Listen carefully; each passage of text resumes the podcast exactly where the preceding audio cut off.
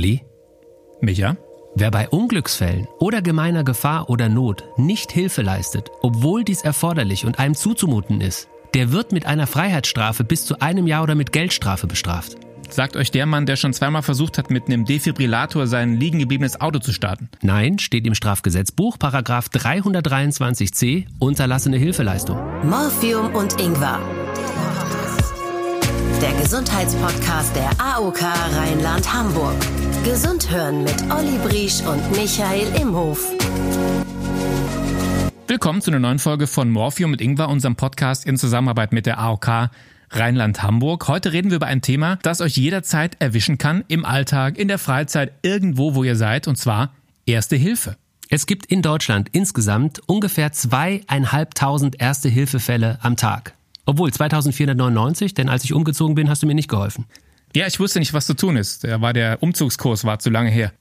Mit Erste Hilfe meinen wir natürlich, es gibt einen Autounfall irgendwo auf der Autobahn. Es kann aber auch der Unfall im Haushalt sein. Es kann auch sein, ihr seid irgendwo in der Fußgängerzone unterwegs, jemand ist gestürzt. Der Haushalt ist schon der richtige Hinweis, weil die meisten Unfälle, jeder dritte, passiert im Haushalt. Damit ist nicht Michas Chili con Carne gemeint von letztens, sondern wirklich der, der Klassiker, man fällt, Bewusstlosigkeit, Atemnot oder Blutungen, die gestillt werden müssen.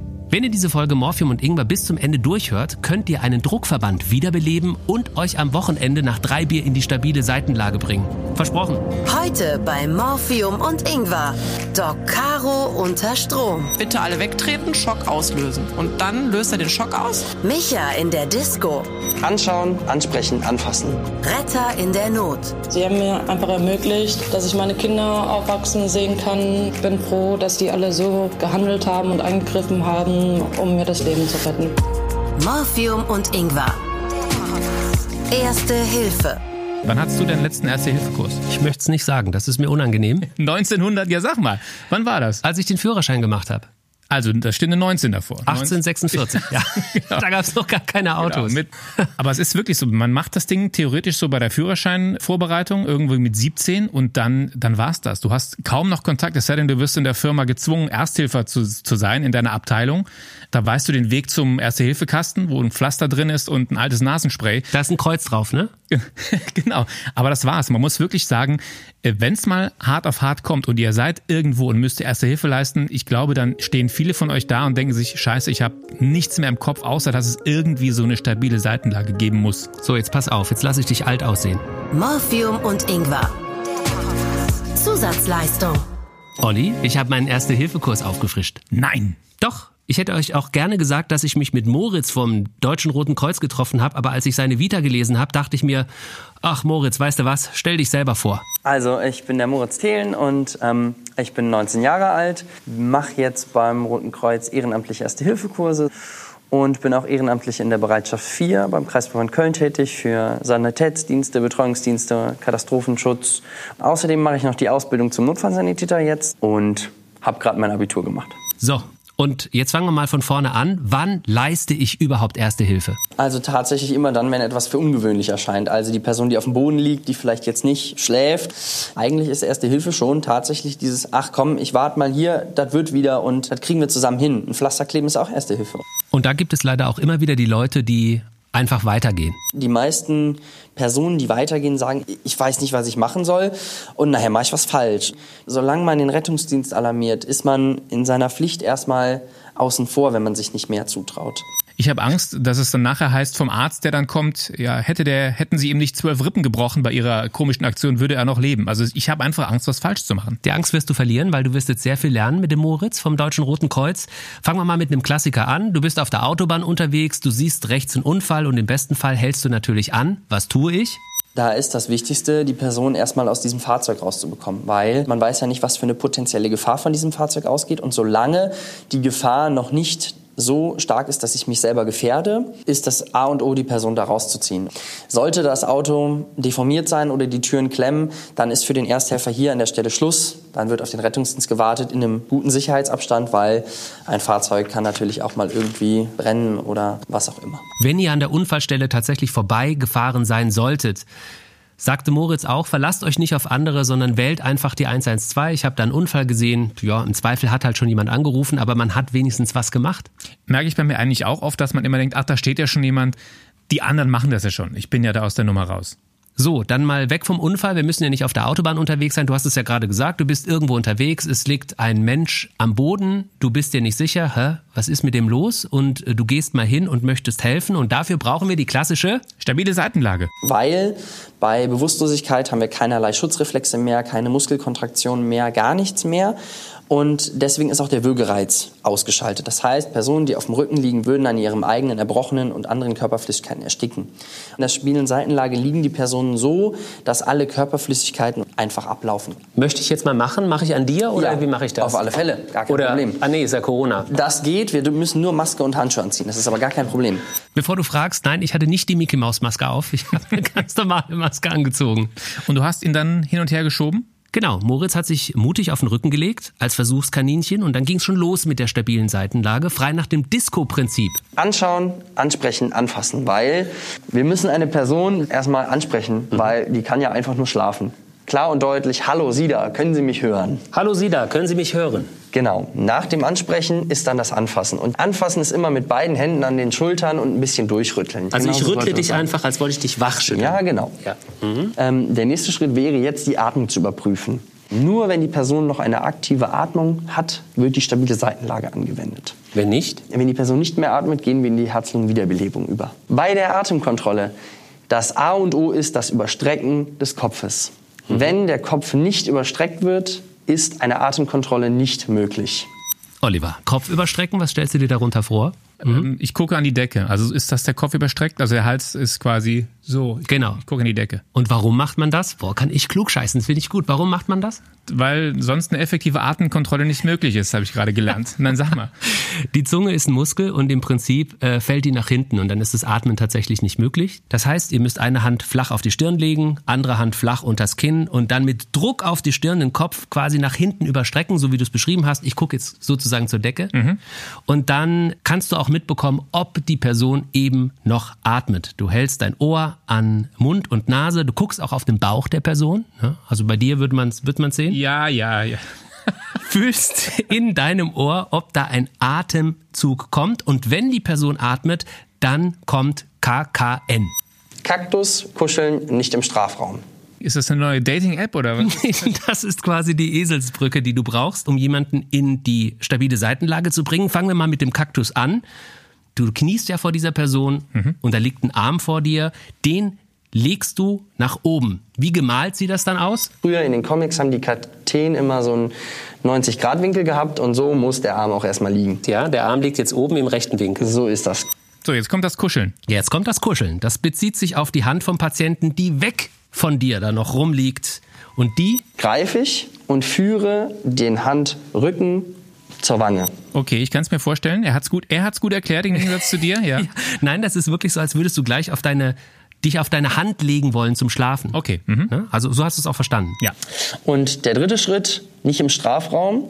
Man greift von außen an den weiter wegliegenden Oberschenkel und stellt den erstmal auf. Von außen, genau. So, und dann steht da das Bein angewinkelt und Hebelwirkung. Du musst es nur noch zu dir runterdrücken und der Patient dreht sich auf die Seite. Und liegt in der stabilen Seitenlage. Noch nicht ganz. Zum Stabilisieren schiebst du nämlich das geknickte Bein da noch so hin, dass es quasi, äh, ich sag mal, verkantet. Dann fällt er auch nicht weiter um. Und, Olli, damit der Patient atmen kann, was machst du? Ich überstrecke den Kopf. Gut. Okay, jetzt finde ich mich zumindest gewappnet. Was wäre, wenn eine Person noch atmet? Was ist aber, wenn die Person nicht mehr atmet? Jetzt kommt die Herz-Lungen-Wiederbelebung. Also wenn jetzt so einer Person kommt, einem bewusstlosen Menschen, der nicht mehr atmet. Das ist ganz wichtig. Es war auch Moritz ganz wichtig, das zu betonen. Und wenn das der Fall sein sollte, gilt auch bei der Herz-Lungen-Wiederbelebung das, na, welches Prinzip? Das? Disco-Prinzip. Anschauen, ansprechen, anfassen. Ich schaue die Person an, dann spreche ich die Person an. Hallo, hören Sie mich? Olli, hören Sie mich? Antwortet nicht. Anfassen. Hallo, hören Sie mich? Du hörst mir nie zu, Olli. Nee, tut nix. Atemkontrolle. Und da wieder ganz wichtig, Kopf überstrecken. Das heißt, ich halte mein Ohr ganz nah dran. Genau, und dann Richtung Bauchdecke schauen. Moritz, ich glaube, die Puppe atmet nicht. Person atmet nicht mehr. Gut, dann kommen wir jetzt zur Herz-Lungen-Wiederbelebung. Schön, dass er sagt, sie atmet nicht gut. Ja, das ist, glaube ich, dann die Ärztekrankheit. Ne? Aber er hat jetzt gerade noch mal das gesagt, was ich vorhin meinte. Ganz wichtig, in dem Fall müsst ihr wirklich zuerst den Rettungsdienst anrufen, damit die sich sozusagen schon auf den Weg machen, während ihr Wiederbelebungsmaßnahmen einleitet. Weil äh, ich kann jetzt schon mal vorwegnehmen, diese Wiederbelebungsmaßnahmen sind wahnsinnig anstrengend. Das haltet ihr nicht lange durch. Das heißt, ihr braucht auf jeden Fall Leute, die um euch rumstehen und ihr dürft auch in so einem Fall ganz klare Ansagen machen. Sie da im blauen Shirt rufen jetzt den Rettungsdienst. Und ganz wichtig, vor der Wiederbelebung. Alles ausziehen, die Hose darf anbleiben, aber Oberkörper komplett entkleiden. Wie mache ich das bei einem T-Shirt? Im besten Fall einfach knüddeln und zwischen Halsbereich rumlegen, weil das stört uns erstmal nicht. Ja, okay. Und das ist genau was, was Studien zeigen, dass viele Menschen davor eben Angst haben, dass die Situation zweideutig ist, dass es komisch ist, dass eine leblose Person da liegt, man zieht die aus und man macht irgendwas an der. Das schreckt viele ab, Erste Hilfe zu leisten. Und auch der Druck, wenn Menschen drumherum stehen. Leute sind eher bereit, zum Beispiel Erste Hilfe zu leisten, wenn sie alleine sind. Das finde ich ist auch noch ein Effekt, den man eigentlich beachten muss, weil du eben gesagt hast, äh, es ist schön, wenn Leute drumherum stehen. Wenn man sie kennt, okay, aber wenn du halt irgendwo bist und die sind fremd, ist man, glaube ich, sehr gehemmt, ähm, da Erste Hilfe so zu leisten. Sagte er auch, es ist auch ein großes Thema in den Erste-Hilfe-Kursen, dass man halt eben diese, diese Hemmschwelle überwindet und dass man das, genau wie du es beschrieben hast, dass man das halt auch wirklich macht. Und jetzt kommt dieser Klassiker, den ihr alle vielleicht schon mal irgendwo, hoffentlich nur im Film gesehen habt, dass jetzt sozusagen die Hände auf den Brustkorb kommen, nur welche Stelle? Weißt du es noch? Nee, irgendwie mit zwei Fingern kann man irgendwas abmessen. Genau, das war früher mal. Deswegen sollte man. bei, bei, den alten Menschen, oder ja, was? Nee, ihr müsst einfach nur ertasten.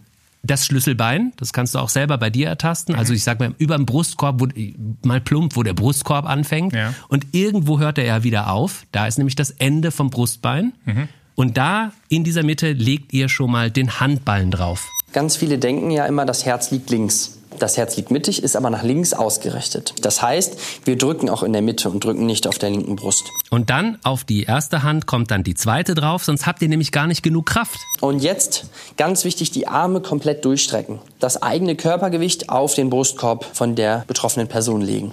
Und dann runterdrücken. Wir drücken 5 cm tief. In Boah. einer Frequenz von 100 bis 120 die Minute. Genau. Und da kann ich sagen, das kostet echt Überwindung. Das war jetzt nur die Puppe, an der ich das ausprobiert habe. Es geht ja nicht anders. Aber du musst so tief drücken. Das kostet Überwindung, das ist total anstrengend und du wirst auch höchstwahrscheinlich jemanden der Leute, die drumherum stehen, ansprechen müssen, dass sie dich ablösen. Du schaffst es alleine einfach gar nicht. So, was ist mit dem Klassiker Mund-zu-Mund-Beatmung? Da wir jetzt ja aber in dieser Pandemiesituation sind, nehmen wir uns Eigenschutz zurück und machen nur die Herzdruckmassage. Und die Herzdruckmassage heißt, ihr müsst in einer Minute 120 Mal drücken. Wie viel ist 120? 120, bin ja Musiker, ich habe ja Metronom mit. Achtung, 120 ist so schnell. So schnell drückst du. Also drück, drück, drück, drück. Ja, und das ist wirklich anstrengend. Gäbe es jetzt diese Mund-zu-Mund-Beatmung, weil Corona wird ja irgendwann auch mal vorbei sein, dann heißt es wieder Kopf überstrecken und dann nach 30 Mal drücken, zweimal in Mund oder Nase beatmen. Aber das ist kein Luftballon. Ihr wollt die, den Patienten nicht aufpumpen, sondern Okay. einfach reinatmen, damit der Patient Sauerstoff bekommt. Und das ist sozusagen die Herz-Lungen-Wiederbelebung. Besser lernt ihr es eigentlich nur noch im Erste-Hilfe-Kurs, wenn ihr persönlich hingeht. Und Moritz war auch noch eine Sache ganz wichtig. Bei Kindern ist das einfach alles ein Sonderfall. Da gibt's spezielle Erste-Hilfe-Kurse. Also das ist dann nochmal was ganz anderes. Wenn ihr Eltern seid und euch das wichtig ist, dann könnt ihr einen Erste-Hilfe-Kurs belegen für Kinder. So, jetzt warst du ja da. Wie, wie groß ist dein Sicherheitsgefühl jetzt? Das Sicherheitsgefühl ist viel größer, ehrlich gesagt. Ich war da schon stolz, rauszugehen und zu, also ich hätte jetzt das Gefühl, ich könnte helfen, wobei dieses, was du gerade beschrieben hast, dieses Gefühl, dass man gehemmt ist, ich weiß nicht, ob das so weg wäre, aber es ist auf jeden Fall, es war ein sehr gutes Gefühl, ich kann es nur empfehlen. Ich glaube, die Erleichterung ist groß, wenn man den Notruf wählt und äh, die Zeit rum ist und der Notarzt oder die Notärztin endlich da ist. Und wie sich das anfühlt, als Notärztin an einen Ort zu kommen, wo schon jemand erste Hilfe geleistet hat, das erzählt euch unser Gast jetzt im Studio. Dr. Carola Holzner. Wer glaubt, das sei eine neue Arztserie im ZDF, hat sie weder auf YouTube noch Kabel 1 gesehen. Doc Caro ist Notfallmedizinerin und erste Wahl, wenn es um Erste Hilfe geht. Von zwei Dingen hat sie immer geträumt. Einem eigenen Pferd und der Akutmedizin. Jetzt hat sie beides. Und wenn sie nicht zu einem Einsatz fährt, sitzt sie auf ihrem Pferd. Ihr Motto ist irgendwas tun ist immer besser als gar nichts tun. Also haben wir sie eingeladen. Macht ordentlich Mund-zu-Nase-Propaganda. Ein dreifacher Druck auf den Brustkorb für Dr. Carola Holzner. Carola Holzner, dürfen wir dich Doc Caro nennen? Ja, bitte. Ja, dann schön, dass du da bist, Ja, Doc vielen Caro. Dank. Wir haben ja gerade sehr viel über Hemmungen gesprochen bei meinem Erste-Hilfe-Kurs. Äh, kommt dir das bekannt vor oder bist du mittlerweile so abgebrüht und du greifst da einfach rein, wenn du irgendwo an eine Unglücksstelle kommst? Also ich bin zwar abgebrüht, aber ich greife natürlich voll ein, weil das ist mein Job und das, deswegen bin ich ja da. Ich kann aber verstehen, wenn man als Laie zum Beispiel irgendwie an eine Einsatzstelle kommt oder jemand sieht, dass jemand äh, umfällt, dass man dann Hemmung hat einzugreifen, ist verständlich. Du hast meinen Erste-Hilfe-Kurs miterlebt. Würdest du was anders machen? Würdest du was kritisieren oder Also erstmal finde ich super, dass du einen Erste-Hilfe-Kurs gemacht hast und ich würde sicherlich auch nicht viel anders machen. Ich würde nur noch mal den Hinweis geben wollen, ähm, sicherlich ist im Erste-Hilfe-Kurs wird einem beigebracht, prüfe die Atmung des Patienten und wenn der Patient äh, oder der Mensch, der umgefallen ist, nicht mehr atmet, leite Reanimationsmaßnahmen ein. Ich würde in dem Fall sagen, es gibt oft Situationen, wir sind irgendwie draußen in der Stadt, auf dem Marktplatz, irgendwie auf dem Parkplatz, was auch immer, es ist laut. Da ist das mit der Atmung prüfen nicht immer ganz so leicht und lieber im Zweifel den Patienten wiederbeleben und die Maßnahmen einleiten und dann steht er vielleicht auf und sagt, aua, was machst du da? Aber besser einmal zu viel als einmal zu wenig. Um den Leuten die Angst zu nehmen, kann ich wirklich sehr viel falsch machen. Es gibt nur eine Sache, die du falsch machen kannst und das ist nichts tun. Jetzt bist du ja wirklich die Person, auf die eigentlich alle Ersthelfer warten. Wie froh bist du, wenn du das Gefühl hast, da sind Leute, die haben zumindest schon mal erste Maßnahmen eingeleitet? Ich hoffe immer sehr, wenn wir zur Einsatzstelle kommen, dass da Leute erste Hilfemaßnahmen eingeleitet haben, denn man muss ganz klar sagen, das Überleben des Patienten hängt ganz entscheidend davon ab, wie schnell eingegriffen wird und mit jeder Minute, wo ein Laie beispielsweise nicht eingreift, sinkt die Überlebenschance um 10 Prozent. Jetzt kann man sich im Schnitt ausrechnen, wir, ich komme aus einer Stadt, da sind wir in sechs bis acht Minuten am äh, Patienten selber. Das wird schon kritisch, ne, wenn man nicht da schnell da ist und ich freue mich für jeden Patienten, der es schafft und der überlebt hat und da sind die Laienreanimationen ganz, ganz wichtig. Jetzt ist das ja auch eine gesetzliche Pflicht, dass wir helfen, wenn wir sowas erleben und äh, vor Ort sind. Wie gut klappt das denn in der Praxis?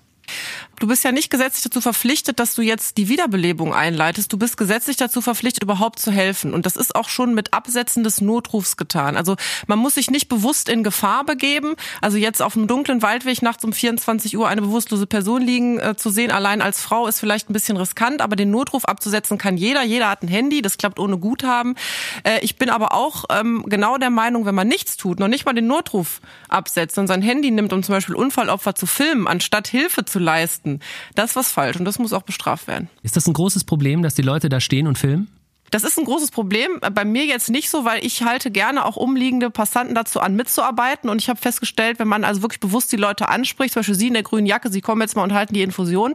Wir sind hier nicht irgendwie live gerade auf Instagram, sondern wir retten gerade ein Leben und das ist jetzt auch nicht lustig und Sie können sich ja mal hier beteiligen oder bitte den Einsatzort verlassen. Gehen wir es nochmal konkret durch. Ich komme zu einer Unfallstelle zum Beispiel oder ich finde eine Person. Was sind die Maßnahmen, die ich als erstes einleite, neben dem Telefonat, hallo, hier ist jemand? Wie du schon gesagt hast, natürlich als allererstes den Rettungsdienst rufen, weil wenn ich als Notarzt nicht Bescheid weiß, dann ist auch keine Hilfe vor Ort. Die stabile Seitenlage dem Patienten bringen, Patienten aus Gefahrenbereichen bringen. Also wenn es sich um eine Unfallstelle handelt, geht ja erstmal mein Eigenschutz vor, also Unfallstelle immer absichern. Ja, und dann einfach schauen, atmet er noch, lebt er noch, was kann ich tun, wo ist das Problem, ist es eine Blutung, die ich stoppen kann, ist es einfach gut zureden, ist es Trost spenden, bis zum Beispiel der Notarzt da sind, das sind alles Dinge, die ergeben sich dann natürlich aus der Situation. Auf jeden Fall nicht vorbeifahren. Es gibt diese fünf W-Fragen, die man beantworten sollte. Die heißen nicht was, was, was, sondern Oh. äh, Doch, unter Umständen. Was? Was? Wieso? was, Genau. sind, was sind denn die, die wichtigsten Infos, die ich im Prinzip geben kann? Wo man sich befindet, wo der Unfallort ist. Dank äh, modernem GPS kann aber auch die Feuerwehr einen lokalisieren, oft auch mit dem Handy. Wer man selber ist, ähm, also wer ruft jetzt an und ähm, was ist natürlich passiert. Es ist ja ein Unterschied, ob jemand die Treppe runtergefallen ist oder ob ein Auto brennt zum Beispiel. Wie viele Beteiligte, wie viel Verletzte. Ja, und dann natürlich äh, warten auf Rückfragen. Ähm, wobei ich an dieser Stelle auch sagen muss, man soll es gar nicht wieder zu verkomplizieren, fünf Fragen beantworten, da werden alle mal ganz nervös. Also ganz ehrlich, es gibt nur noch ein W und das ist äh, anrufen und warten. Und der Leitstellendisponent wird alles andere abfragen. Von da an ganz entspannt bleiben, 112 rufen und einfach dranbleiben. In der Leitung bleiben. Weniger als die Hälfte der Menschen in Deutschland würde vor dem Eintreffen des Rettungsdienstes mit Wiederbelebungsmaßnahmen beginnen. Warum ist die Zahl so niedrig? Was meinst du?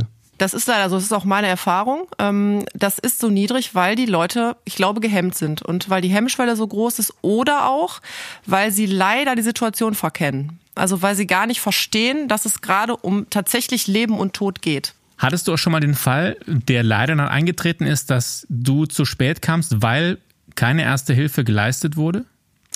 Den Fall hatte ich nicht nur einmal. Man muss aber dazu sagen, ich weiß ja ähm, rückblickend dann nicht, ob es was geändert hätte an der Situation, wenn erste Hilfe geleistet worden wäre. Und ich gehöre auch zu denen, weil ganz oft machen sich Angehörige dann Vorwürfe, weil sie nichts getan haben. Ich beruhige dann auch immer die Angehörigen und sage, ich kann Ihnen jetzt nicht sagen, ob es was an der Situation geändert hat, weil ich glaube, Schuldgefühle sind in dem Moment das Falscheste, was man haben kann, weil es wurde ja der Notruf verständigt. Die Leute haben Hoffnung, wenn wir kommen. Und natürlich ist das immer wieder schlimm, auch als Arzt dann schlechte Mitteilungen ähm, machen zu müssen.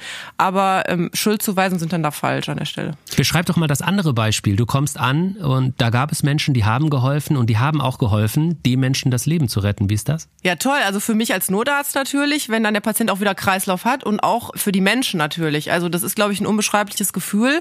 Und ähm, ich glaube, wenn man in die Situation kommt und man hat es dann gerettet, ist es unfassbar. Also ich kann es als Ärztin nur sagen, ich habe ja schon ein paar Leben gerettet und es freut mich wirklich jedes Mal. Jetzt ist das Ding, dass oft dieses Bild bei Erster Hilfe immer entsteht. Man denkt immer an Autobahn, an Autos und an Brände. Dabei ist eigentlich, glaube ich, der Haupteinsatzort oft der eigene Haushalt. Stimmt das?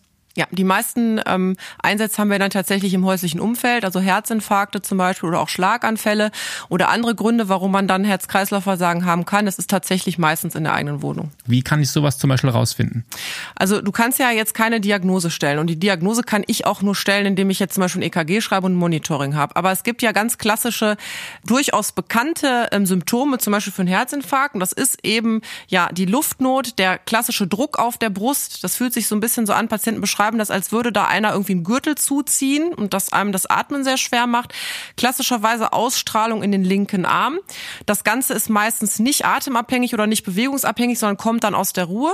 Ähm, Kaltschweißigkeit und viele berichten tatsächlich auch über Todesangst, weil sie eben keine Luft bekommen. Und das sind so richtige Warnsymptome, wo ich bitte ganz dringend an alle appelliere, die 112 anzurufen. Lieber einmal zu viel als einmal zu wenig. Gibt es noch andere Fälle, wo du mir sagen würdest, bitte denk nicht zu lange nach, ruf besser mal die 112 an? Zum Beispiel der Schlaganfall, also Verdacht auf, ähm, dass jemand einen Schlaganfall hat. Da gibt es ganz einfache Tests, das ist dann FAST, also Face, Arm, Speech, Time. Also ich gucke demjenigen ins Gesicht. Wenn ich sage, dann bitte ich denjenigen mal zu lächeln. Wenn im Gesicht irgendwas dann asymmetrisch ist, ist schon mal ein Hinweis. Wenn dann ich zum Beispiel sage, heb mal die Arme und ein Arm sinkt an einer Seite ab oder es ist gar nicht möglich, den Arm zu bewegen. Oder er soll mir mal ein Wort sagen und ich merke, das klappt irgendwie nicht oder er beantwortet Fragen komisch, dann ist Zeit, deswegen ist Time das letzte, weil in dem Moment das Gehirn nicht durchblutet ist und dann auch dann, das ist ein absoluter Notfall, die 112 anrufen, die fahren den Patienten dann in eine Neurologie und dann kann im besten Fall auch die komplette Funktion wiederhergestellt werden. Eine Sache, die, glaube ich, relativ häufig passiert ist, gerade bei Menschen wie Micha zum Beispiel, die zwei linke Hände haben, aber denken, sie sind ein Handwerker, die zu Hause sich in irgendeiner Weise verletzen mit einer Säge oder mit einem Hammer. Olli, weißt du noch, wie du dir die Finger eingeklemmt hast im Wäscheständer? Das ist ja mitunter auch ein Notfall, ne? Es kommt auf den Wäscheständer an. Was mache ich mit einer Blutung, die relativ heftig ist und die zu Hause auftritt? Auf jeden Fall erstmal ein Druckverband. Kann ich. Ich war im Erste-Hilfe-Kurs gelernt. Sensationell. Ähm, dann weißt du, wie das funktioniert? Ich weiß, wie das funktioniert. Wenn man die Sachen zu Hause hat. Ich glaube, Fixierbinde und... Ja, jetzt super Kurs. Fixierbinde und... Äh, Irgendwas mit Druck auf jeden Fall. Ja, äh, Druck. Moment, ich schau mal nach. Also ich hätte jetzt gesagt, man braucht einen Verband einfach. Ja. Nee, aber nicht einfach einen Verband. Nee, du musst einen Verband haben und dann musst du quasi noch was drauflegen, was, was genau, was hartes. Also du musst das Ganze schon mit Druck machen. Natürlich sollst du nicht so viel ziehen, dass der Finger dann schwarz wird, wenn du den verbindest. Das ist dann zu doll, aber einen gewissen Druck brauchst du ja. Und ganz wichtig ist natürlich bei Blutung, das vergessen dann viele, zum Beispiel ich schneide mich in den Finger, bitte die Blutung nach oben halten. Also wenn ich die Hand dann noch runterhängen lasse, dann fördere ich ja noch die Durchblutung. Also das ist dann auch ganz wichtig. Was ist, wenn eine Person plötzlich keine Luft mehr bekommt? Das ist eine Sache, vor der ich total Angst habe, obwohl ich nur Heuschnupfen habe. Aber was ist, wenn das bei einer Person richtig schlimm wird und sie wirklich so um, um Atem ringt? Also Luftnot, starke Luftnot und auch schon, dass man oder das Gegenüber schon Angst bekommt, auf jeden Fall die 112 anrufen. Dann ist es wichtig, denjenigen zu beruhigen, also nicht noch selbst hysterisch werden ruhig auf denjenigen einreden und sagen, es kommt Hilfe, hast du noch Medikamente, die ich dir geben kann? Viele, zum Beispiel Asthmatiker, haben ja ein Spray irgendwo in der Tasche. Das heißt also, wenn ich dann noch Medikamente reichen kann und einfach beruhigend einreden, vielleicht ein Fenster öffnen und auf den Rettungsdienst warten. Was ist, wenn eine allergische Reaktion auftritt? Wespenstich zum Beispiel oder äh, Micha macht mir Nussmüsli äh, und ich verdopple plötzlich meinen Halsumfang. Es kommt drauf an, ob Micha weiß, dass du gegen Nüsse allergisch bist oder nicht. Wenn ich nur eine, eine rote Stelle habe, weil mich eine Mücke gestochen hat, ist das kein Fall für die 112. Aber sobald Symptome hinzukommen, wie wirklich Ganzkörperausschlag, Luftnot, Herzrhythmusstörung, dass ich merke, mein Herz schlägt mir bis zum Hals, dann ist das sicherlich eine allergische Reaktion, die auch ärztliche Hilfe bedarf und dann bitte auch den Rettungsdienst anrufen.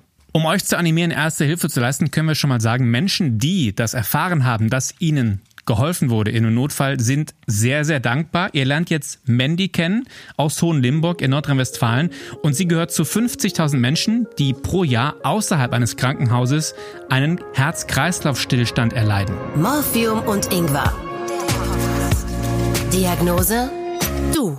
Mein Name ist Mandy Linde, ich bin 30 Jahre alt, wohne in Hohenlimburg. Ja, möchte heute darüber sprechen, was mir am 13. Mai 2017 passiert ist, wo ich dann leider Gottes einen Herzstillstand erlitten habe. Ich hatte einen ganz normalen Tag, war morgens noch einkaufen, hatte mich auf einen schönen Abend gefreut und bin dann mit meiner Freundin zur Saisonabschlussfeier der HSG Hohenlimburg. Und äh, dann bin ich schon in ihren Armen eigentlich äh, zusammengebrochen und lag dann halt einfach leblos am Boden. Es haben halt Leute mitbekommen, dass ich umgekippt bin. Die kamen dann auch sofort und haben dann auch recht schnell gesehen, weil ich halt äh, blau angelaufen bin, dass es halt kein normaler Kreislaufzusammenbruch war, sondern dass es irgendwas Ernstes sein musste. Was mache ich, wenn jemand vor mir liegt und blau anläuft? Blau anlaufen ist immer ein Zeichen dafür, dass zu wenig Sauerstoff in den Körper gelangt. Das kann nur durch irgendeine Form von Luftnot oder Herzstillstand passieren. Ja, im Zweifel mit der Wiederbelebung beginnen und natürlich den Notruf anrufen. Also sie haben eigentlich sofort angefangen, mich äh, wieder zu beleben. Insgesamt waren es äh, fünf Personen dann. Der Notarzt kam dann aus Hema. Also das hat auch ewig gedauert, äh, bis die kam. So eine halbe Stunde, 40 Minuten gedauert. Und in der Zeit wurde ich halt die ganze Zeit reanimiert von meinen Ersthelfern dann. Es waren äh, Leute vom Verein, die ich halt auch schon lange kenne, darunter auch ein Feuerwehrmann, dann meine ehemalige Trainerin, die früher mal auf jeden Fall auch im Krankenhaus gearbeitet hatte. Und die haben mich da zu fünf dann bearbeitet. Ein Defibrillator, der wurde dann dazu geholt, womit ich dann dreimal insgesamt geschockt wurde bis dann halt die Rettungskräfte eintrafen und die haben dann halt weitergemacht, mich stabilisiert, dass ich transportfähig war und dann bin ich halt ins MOPS gekommen, genau. Caro, das bringt mich zu einem Thema, das mich sehr beschäftigt, weil ich sehe diese Defibrillatoren überall hängen. In der Sparkasse, in der U-Bahn, im Schwimmbad. Ich würde mich niemals trauen, so ein Ding zu benutzen, weil ich wirklich nicht weiß, wie es geht. So, und das ist genau der Punkt, das ist total schade. Also, dass ähm, die Dinger, die retten Leben, weil in dem Fall, was Mandy gerade erzählt hat, ist bei Kammerflimmern. Kammerflimmern ist ja nichts anderes als ein Herzstillstand aufgrund der Tatsache, dass das Herz so unregelmäßig, ungleichmäßig schnell schlägt, nämlich über 350 Mal die Minute, dass da gar kein Blut fließen kann. Das kann ich nur unterbrechen, indem ich einmal Strom drauf gebe, und zwar ordentlich 200 Joule, damit das Herz ja so ein Reset bekommt. Und äh, ich kann dir nur sagen, du brauchst keine Angst haben, weil die sprechen mit dir. Wie funktioniert's? Erzähl. Die äh, nimmt man aus, den, aus der Halterung raus. Dann schalten die sich meistens schon ein oder man schaltet sie ein und dann erklärt einem die Stimme im Defibrillator tatsächlich, bitte die Brust des Patienten freimachen. Hier sind dann die entsprechenden Elektroden. Bitte Elektroden platzieren. Der sagt einem auch noch wohin und der sagt, und auf den Elektroden selber ist auch ein Zeichen, also zum Beispiel für Mitte des Brustkorbs und Seite. Dann macht das Gerät eine Analyse und analysiert selbstständig, ob es sich um Kammerflimmern handelt. Das wäre der Rhythmus, den ich schocken muss. Und dann sagt er, Schockabgabe empfohlen. Bitte alle wegtreten, Schock auslösen. Und dann löst er den Schock aus. Und dann drücke ich bitte weiter, also ich reanimiere bitte trotzdem dann weiter und mache das auch, bis der Notarzt kommt. Aber das Gerät redet mit mir und bitte keine Angst, es zu benutzen. Ich hätte die Angst genau gehabt, weil ich nämlich nicht weiß, dass es mit mir spricht ab welchem Punkt denke ich dann überhaupt dran, diesen Defibrillator zu benutzen? Ja, eigentlich sofort, weil es kann ja Kammerflimmern der Grund sein hm. dafür, dass der, wie bei Mandys Fall, dass sie das Bewusstsein verliert.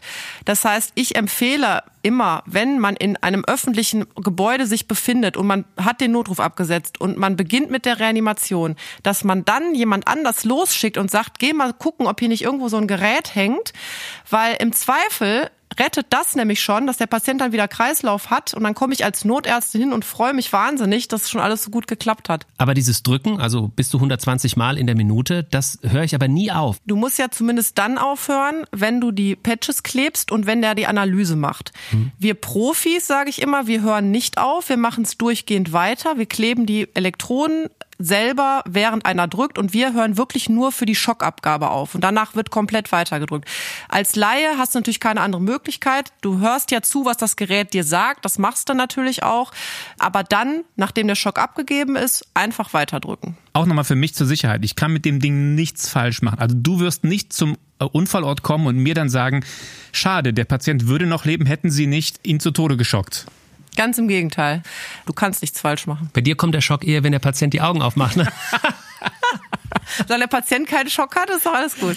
Äh, wir müssen noch eine Sache ansprechen, bei der du auch eben große Augen gemacht hast, und zwar als die äh, Mandy gesagt hat, der Rettungswagen oder der Notarzt war nach 30 Minuten da. Das ist natürlich irgendwie eine Sache, die eigentlich nicht sein sollte. Das ist richtig, aber wir haben nun mal auch ländlichere Regionen, wo eben nicht, wie ich eben aus meinem eigenen Beispiel gesagt habe, in sechs bis acht Minuten ein Notarzt vor Ort ist. Und da ist es eben umso wichtiger, dass die Leute da wirklich zeitnah helfen. Und es geht um Leben und Tod, wie in Mandys Fall. Und ich finde es ganz, ganz toll, so eine Geschichte zu hören, wo nach so langer Zeit, bis der Rettungsdienst eingetroffen ist, aufgrund vom beherzten Eingreifen da ein Leben gerettet worden ist, sensationell. Wie geht's Mandy eigentlich heute? Körperlich kann ich, glaube ich, nicht klagen. Also Treppen gehen tue ich immer noch langsam, weil mir das so gefährlich ist, nicht, dass ich hinfalle. Sprechen klappt ja auch mittlerweile wieder ganz gut. Wobei, wenn ich jetzt viel spreche, dann spreche ich auch langsamer mit der Zeit und ein bisschen undeutlicher. Von daher muss ich mich da auch konzentrieren.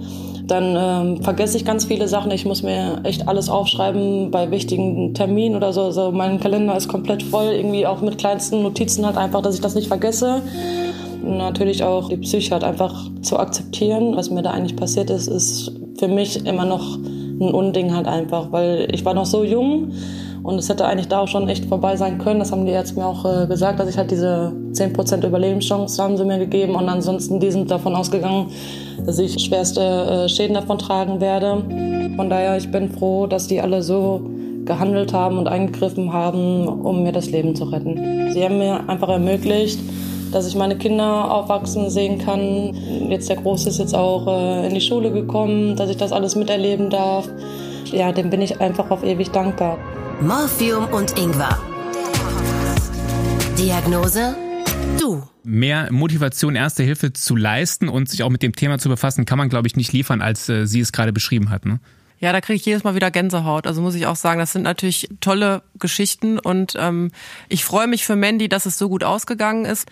Natürlich sind Einschränkungen zurückgeblieben, aber die sind ja für die Geschichte oder was sie erlebt hat wirklich noch verhältnismäßig gering und das ist ganz toll, dass das dann so ausgegangen ist. Was aber passieren kann, weil natürlich das äh, Gehirn dann nicht genug Sauerstoff bekommt. Ist das richtig? Das ist mit der Hauptgrund, weswegen ein schnell beherztes Eingreifen von Ersthelfern passieren muss. Wenn wir nicht genug Sauerstoff dem Gehirn zuführen, sterben ganz schnell Gehirnzellen ab. Und das führt eben dazu, dass man dauerhaft eingeschränkt ist oder auch schwerste Einschränkungen hinnehmen muss. Was hältst du von Erste-Hilfe-Apps? Die gibt's ja auch. Das ist sicherlich sinnvoll, wenn man äh, hoffentlich noch in der Lage ist, da reinzugucken und die App zu öffnen, weil ich habe selber festgestellt, die Leute sind wirklich dann einfach überfordert mit der Situation und ich bezweifle, dass sie wirklich dran denken, dass sie eine App auf dem Handy haben. Deswegen bin ich ein Riesenfreund davon, viel mehr von zum Beispiel der Telefonreanimation, wenn man die Leitstelle anruft und der Leitstellendisponent einem genau sagt, was man tut, sagt, bleiben Sie ruhig, ich gebe Ihnen jetzt die Anleitung, machen Sie nur das, was ich Ihnen sage. Das ist wahrscheinlich für denjenigen einfacher, als irgendwie die App zu finden und zu öffnen. Es gibt auch so einen Notfallpass, den man im Geldbeutel haben kann, mit seinem Organspendeausweis zum Beispiel oder auch mittlerweile in Handys diesen Notfallpass, wo dann die Blutgruppe drinsteht. Guckst du als Notärztin überhaupt in sowas rein, wenn du an den Unfallort kommst oder hast du gar keine Zeit dafür? Also im ersten Moment nicht, weil ich dann tatsächlich mit ähm, dem Leben retten und mit anderen Maßnahmen beschäftigt bin. Aber wenn der Patient sich stabilisiert hat und zum Beispiel im Rettungswagen wir auf dem Weg in die Klinik sind und ich Zeit habe, vielleicht auch noch mal zwei, drei Gedanken zu fassen, dann ist schon der erste Blick ins Portemonnaie ähm, oder irgendwie in die Tasche, um, ob ich finde, natürlich Kontaktnummern von Angehörigen oder eben auch wichtige Medikamente, wichtige Hinweise, vielleicht, dass der Patient Schrittmacherträger ist oder ähnliches. Da sind wir schon dankbar bei Informationen. Also ich kann auch nur darauf hinweisen, dass man sowas immer bei sich trägt. Dann gibt es den Sonderfall, da wurde ich ja auch darauf aufmerksam gemacht bei meinem Erste-Hilfe-Kurs, Erste Hilfe bei Kindern. Was ist da der große Unterschied zu dem, was wir bis jetzt gehört haben? Es kommt sicherlich bei Kindern auf das Alter an, also Erste Hilfe zum Beispiel oder Säuglingsreanimationen, was wir ähm, alle natürlich nicht haben möchten, die laufen immer noch mal anders ab. Da ist die Beatmung wichtiger als das Drücken initial. Tipp an die Eltern, auf jeden Fall einen Erste-Hilfe-Kurs für Kinder machen? Super wichtig, also kann ich nur jedem empfehlen, nicht nur für Eltern und Kinder generell, aber da ist es auch ganz wichtig, klar, bei Kindern, dass man so ein paar Handgriffe gezeigt bekommt und vor allem auch, dass man die Ruhe bewahrt. Was ist mit dem Klassiker, den ich leider auch schon zwei, dreimal hatte, dass eben äh, was verschluckt wird und äh, das Kind plötzlich am Esstisch sitzt und hat irgendwas im Hals und kriegt keine Luft mehr? Dann das Kind am besten über den Oberschenkel legen, mit dem Oberkörper tief hängend und kräftig zwischen die Schulterblätter schlagen. Da muss man es wirklich mal schlagen sagen. Und im besten Fall löst sich dann eben der Fremdkörper und das Kind hustet es aus. Und wenn es dann wieder schreit, dann ist es immer gerade für einen Rettungsdienst ein gutes Zeichen. Also wenn ich die Treppe hochlaufe und höre ein schreiendes Kind, dann weiß ich immer, es ist nicht ganz so schlimm. Gutschein für Olli, Erste Hilfe Kurs Kinder. ja, sorry, das ja. ist ich wollte ich wollte es immer machen. So. Ja, dann mach's doch mal. Ja, es gibt ja noch so einen Klassiker oder zumindest haben viele, glaube ich, Angst davor. Schwimmbad. Kind geht unter, äh, war zu lange im Wasser, ich zieh's raus. Was mache ich? Ja, die Frage ist ja, atmet das Kind noch? Ist das Kind zum Beispiel blau angelaufen? Hat es überhaupt noch Kreislauf oder nicht? Da wieder schreiende Kinder sind gute Kinder. Wenn keine Antwort kommt, dann bitte auch mit der entsprechenden Herzwiederbelebung beginnen, Herz-Lungen-Wiederbelebung, den Rettungsdienst anrufen und vor allen Dingen Ertrinkungsunfälle nicht unterschätzen, weil es kann auch im zweiten Fall dazu kommen, dass ein Kind zwar Wasser viel geschluckt hat, dann erstmal wieder da ist, aber wenn eine gewisse Zeit unter Wasser gewesen ist, sollte man das trotzdem in der Klinik überwachen, weil es kann zum sogenannten, das nennen wir Ärzte, sekundäres Ertrinken kommen. Das heißt, dass die Lunge im zweiten Schritt quasi mit Wasser vollläuft. Also nicht auf die leichte Schulter nehmen.